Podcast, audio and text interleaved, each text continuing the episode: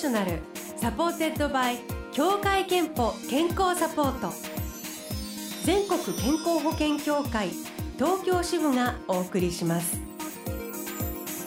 東京 FM ブルーオーシャン住吉美紀がお届けしています。木曜日のこの時間はブルーオーシャンプロフェッショナル supported by 協会けんぽ健康サポート。美と健康のプロフェッショナルをお迎えして元気の秘密などを伺っています。今日お迎えしたのは高崎健康福祉大学准教授の木村則弘さんです。おはようございます。おはようございます。よろしくお願いいたします、えー、木村さんは医療制度がご専門で、えー、病院や医療費の仕組みに大変お詳しいということで今日は病院の仕組み医療費の仕組みというテーマでお話をいただこうと思いますがやはり今気になるのは新型コロナウイルス、まあ、感染が世界に広がっていましてあの医療の仕組みという意味ではイタリアでは医療崩壊が起こっているというようなあの見方報じられ方もしていますが、はい、これは何が起こっていてどうしてこんなことになってるんでしょうか？やっぱりですねあの先進国では感染症というのは過去の病気なんですね、うんうん、で近代の医療は感染症が爆発的に増えるということを想定していないので、はい、対応体制が取れていないというのがあの実際のところです。医療崩壊と一言で言ったところの内容としては一番大きいのはそのベッド数が足りないとか、まあ、ベッド数だけではなくて、ええ。ー、まあ、人材のところも足りないという感じです。日本で同じことがこう起こることはないのでしょうか？えーと、確かに感染症が爆発的に増えていくということであれば、まあ、今現在はあの日本高齢化してますのであの糖尿病のお医者さんとかが多いわけで、はい、まあ、彼らの専門からすると感染症っていうのはちょっと対象ではないと、はい、そういうことが、まあ、あの対応体制が取れない一つの原因です。ということは、えーまあ、ピークがこれまでもいろいろマスコミが言ってますけどピークが早く来てしまうと、うん、まあ、それに対応できる医師看護師が少ないために、えー、まあ、あの見れなくなってしまうというのが医療崩壊ということの一つだと思います。ベッド数の方が足りなくなるなんていうことはどうなんでしょうか、はい、あのベッド数に関してはですねあの法律で例えば感染症を見るベッドっていうのは感染症病床っていうのが法律で決められてるんですね。でこれはですね、えー、普通の一般病棟まあ一般病床からするとまあどうでしょう100分の1くらいしかない100分の1もっとないですね。ですね。1000分の1くらいしかないんですね。そうなんですね。そうすると全国に2000ベッドくらいしかないので、うんうん、そうするとまあ感染症できちっと見るとなるとちょっとあの足りないんじゃないかっていうところはあると思います。患者が急増したらこう例えばホテルなどを病院として使うなんていうことはじゃできないんですか、はい、そうですね。あのホテル全部貸し切ればいいかもしれませんけどただしやっぱり医療従事者っていうのは足りないですよね。よね。やっぱり医療って箱物だけではなくてソフトウェアの人医師看護師がどう機能するか。それとまあホテルでいいかって言われるとここ最近あの肺炎で人工呼吸器が足りないということが言われてますからそういったまあ機器も足りないっていうことになります。なるほど、はい、あの日本でこの新型コロナによる医療崩壊が起こらないようにするためには何が重要なんでしょうか？そうですね。あのやっぱりですね重要なのは厚生労働省とかあの保健所が言っていることを信用するっていうことですね。やっぱり専門家が言っていることを聞いて、えー、行動するというのが一番、あのー、重要なことになります。つまりは今言われているのはその医療機関にすぐに行くことが最善ではないっていうようなこととかも言われてますよね。はい、あのルールがまあ決まってますので。あのそのルールに従っていくというのが一番効率的で一番安全になるはずです。なるほど。あのー、アメリカもまあこれこれ事態深刻になっていますが、あの新型コロナの症状があっても病院に行かないあるいは行けない人がいて感染を広げている可能性があるという話があるのですが、これは逆にですね、あのー海外からすると、うん。日本の人がどこの医療機関にもかかれるって逆に不思議なんですね。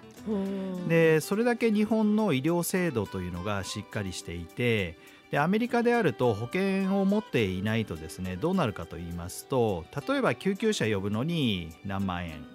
で入院1日するのにベッド代が10万円20万円ともしコロナウイルスで人工呼吸器使ったりしたらですねあの1000万円かかってもおかしくないかもしれないですよね。で日本はまあちょっと話変わる変わりますけどあの医師が治療で必要と認めれば抗がん剤で1000万円の薬とかも保険適用で使えるわけですよね。アメリカでは絶対そういうことはないんです。そこがあの大きい違いで医療に、えー気軽にかかれるっていうのはすごくいいことではないかと思います。えーということで今日は高崎健康福祉大学准教授の木村典弘さんに病院の仕組み医療費の仕組みというテーマでお話を伺っています後半もよろしくお願いしますよろしくお願いします。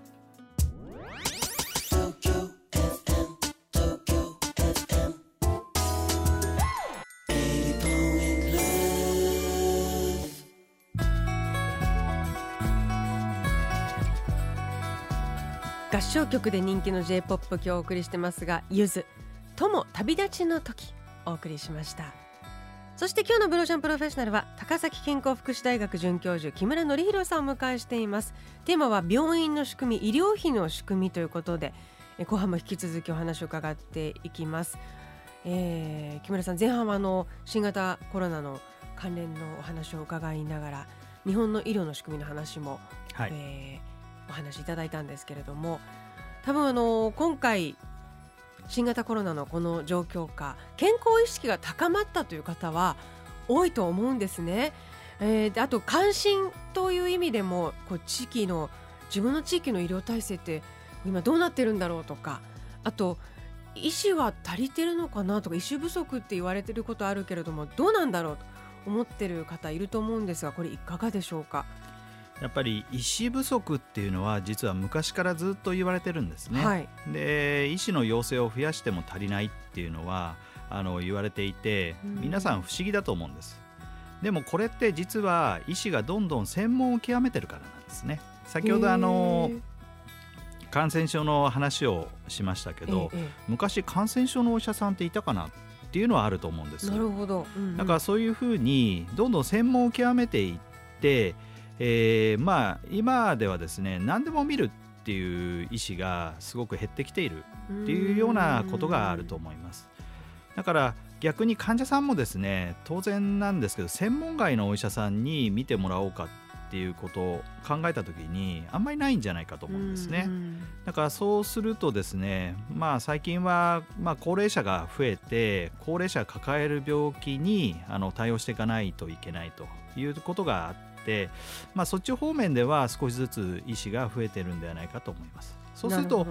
今回のようなコロナの対応っていうとまたちょっと違うところになってしまうというようなことがあってですねなかなかあの難しいなっていうのがあると思います。そうですね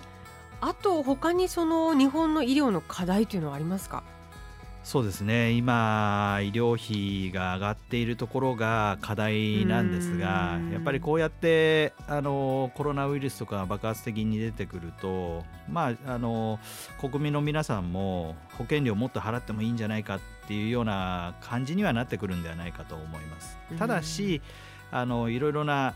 あの医療機関へアクセスしやすい状況を残しつつ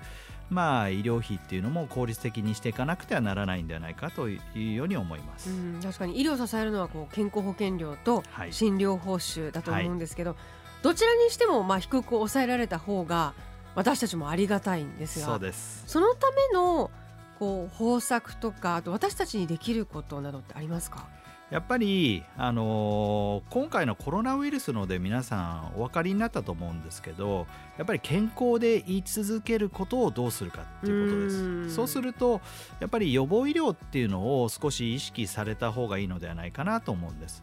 でまあやっぱりちょっと心配なのはですねこれでもしコロナウイルスが収束するとですねまあまた健康は興味ないななんていう人が増えるかもしれないのできちんとですねやっぱりあの運動したりそしてあの健康診断を受けたりしてほしいなっていうところがあります。うんえー、と番組ホームページでリスナーの皆さんに健康診断について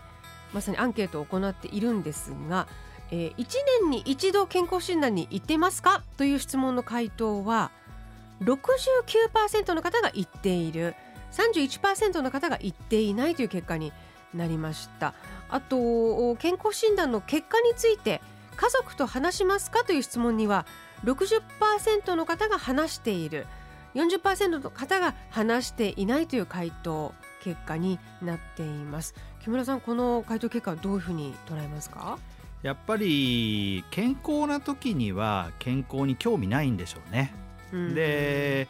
まあ、今回のそのコロナウイルスのであのご自宅におられる方も多いと思うのでやっぱり健康っていうのをちょっと考えてほしいというように思います。で病気になってから考える人って多いと思うので、まあ、やっぱりこれって医療制度ができすぎていて健康は水とか空気みたいにただじゃないかなんて思ってる人が多いんじゃないかと思います。木村さんご自身は健康診断は欠かさず受けていますか？ええ私はあのちゃんと受けております。えでは最後にあの木村さんご自身の健康の秘密まるまるですという形で伺いたいのですがお願いします。はい、えー、健康の秘密とはですね健康に興味を持つことですやっぱり健康に興味を持つと運動や睡眠食事に興味を持つようになりますので、うん、そして年に1回健康診断を通信簿としてえー、受けていただく。そしてオール5を目指していただく。そういったことがいいと思います。なるほどね。そこが入り口じゃなくてそこはもう通信簿、はい、通信簿日々頑張った結果だっていう、はい、毎年の結果です。健康の秘密は健康に興味を持つこといただきました、はい、えっ、ー、と川崎市のイケニャンさんからはこんなメッセージいただいています普段運動習慣がない私ですが週末に気が向いたら少しランニングやお散歩をしてみるなどとにかく義務化せず気の向くままにリフレッシュすることを心がけていますといただいています、えー、まさに通信簿と考えた時にこの日々のね軽い運動適度な運動の積み重ねすごい効いてくるんじゃないかなと思います。ありがとうございます。イケニャンさんには3000分のクオカードをお送りします。あなたの健康の秘訣もぜひブロシャのホームページにあるメッセージフォームからお送りください。今日は高崎健康福祉大学准教授木村則弘さんをお迎えしました、えー、ご著書があります。漫画で優しくわかる病院と医療の仕組み。病院内の仕事や病院の経営医療ビジネスを漫画で解説された一冊となっていますのでぜひ興味のある方手に取ってみてください。木村さん今日はありがとうございました。ありがとうございました。東京 FM 東京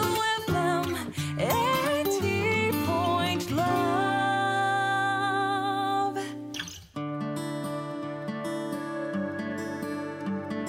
働くあなたの健康をサポートする協会憲法からのお知らせです来月4月に協会憲法に加入している皆さんのお勤め先に生活習慣病予防検診のご案内をお送りします。来年3月までの期間内のうちお一人様1回に限り協会けんぽが健診費用の一部を補助します。年に一度はフィジカルチェック。まずは健診機関を確認して受診の予約をお願いします。詳しくは協会けんぽで検索してください。ブルーオーシャンプロフェッショナル supported by 協会けんぽ健康サポート全国健康保険協会東京支部がお送りしました。